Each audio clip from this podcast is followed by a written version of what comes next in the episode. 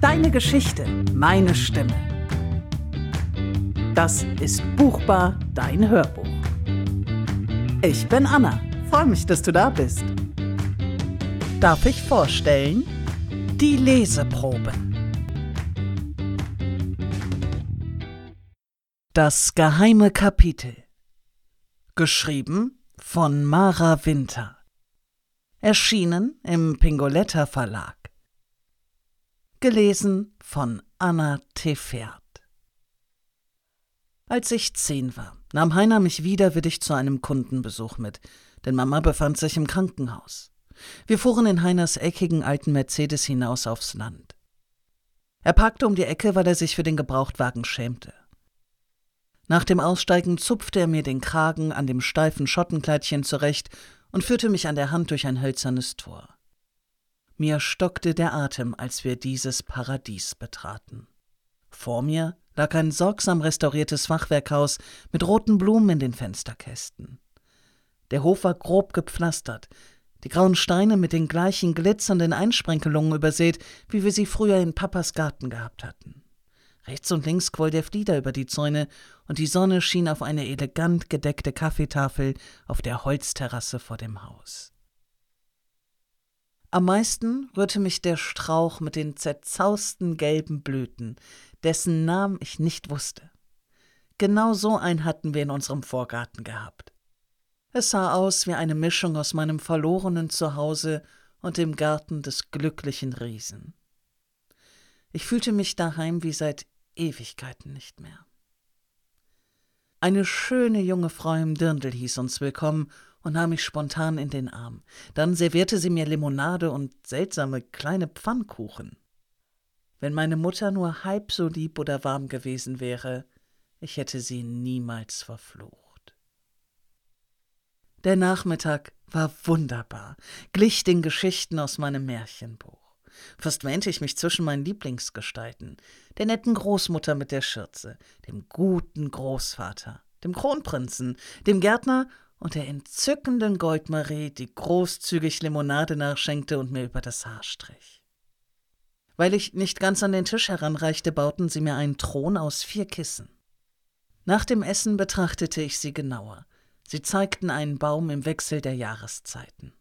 In eckiger Schrift waren sie mit Frühling, Sommer, Herbst und Winter bestickt. Am besten gefiel mir der Herbst mit seinen rot-goldenen Äpfelchen.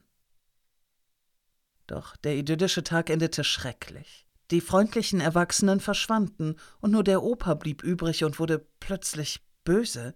Er sprach nun mit einer ganz anderen, strengen Stimme, und Heiner duckte sich verlegen, wie er früher vor Vater gekrochen war. Mit vorsichtigen kleinen Schritten entfernte ich mich vom Tisch. Keiner achtete auf mich, niemand rief mich zurück.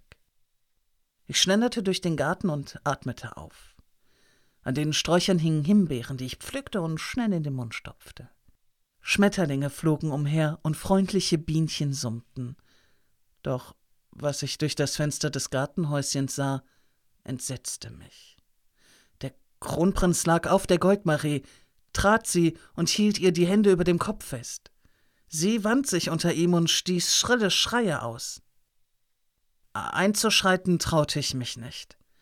Hilflos sah ich zu, wie er sich austobte, bis er erschöpft auf ihr zusammensank.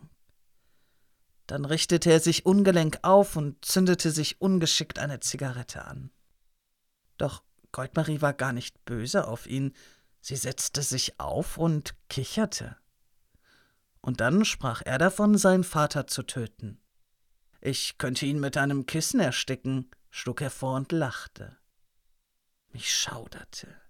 Für eine Sekunde traf mich Goldmaries Blick und ich rannte fort zu Heiners altem Mercedes. Der Spindelhof und seine Bewohner blieben jahrelang in meinen Gedanken haften.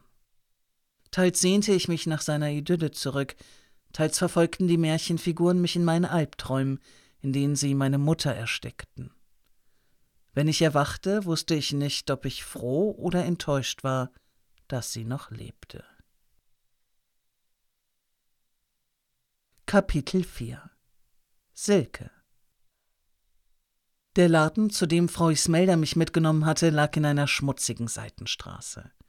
Fasziniert strich ich über den Vorhang aus Glasperlen, aber die glitzernden Schnüre klingelten nicht. Sie machten stumpfe Geräusche. Solange der Inhaber nicht erschien, konnte ich mich frei umsehen. Das Buch der tausend Flüche war unerschwinglich für mich, doch ich hatte ein gutes Gedächtnis und benötigte nur einen einzigen Spruch. Später schrieb ich mir die Zeilen auf. Ich hatte sie mir bis aufs Komma gemerkt und murmelte sie drei Tage lang vor mich hin. Dass Mutters Diagnose innerhalb derselben Woche kam, erschreckte und faszinierte mich gleichermaßen. Es tat mir nicht leid, dass sie die Krankheit bekam. Ich beneidete sie eher darum, wie sie im Krankenhaus umsorgt wurde.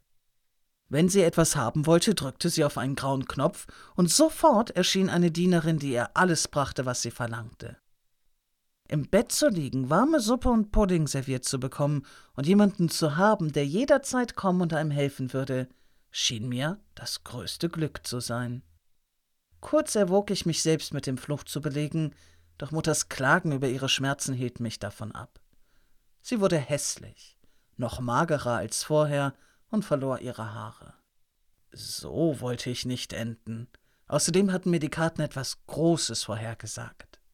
Nach ihrem Tod durfte ich endlich ins Heim. Es war nicht ganz so schön, wie meine Schulfreundin Vera es mir ausgemalt hatte, doch weitaus besser als das Zusammenleben mit meiner Mutter.